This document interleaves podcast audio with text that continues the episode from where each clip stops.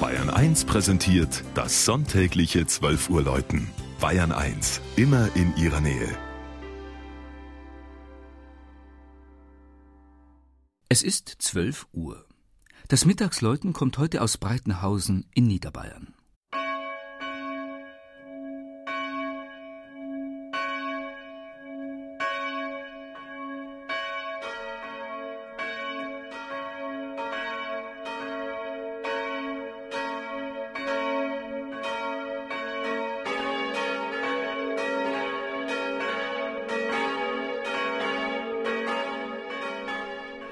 Das Dorf Breitenhausen liegt nordwestlich von Deckendorf in der Ebene zwischen der Donau und den sanft geschwungenen Vorbergen des Bayerischen Waldes. Einer Gegend mit vielen kleinen Weilern und Einöden.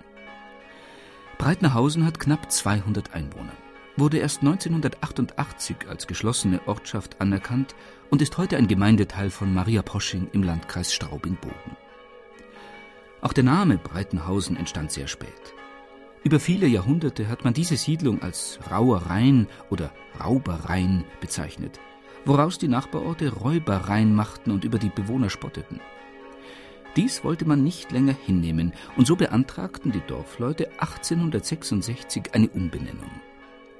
Nach mehreren Bittbriefen erreichten sie schließlich am heiligen Abend 1877 die Genehmigung des neuen Ortsnamens Breitenhausen durch König Ludwig II.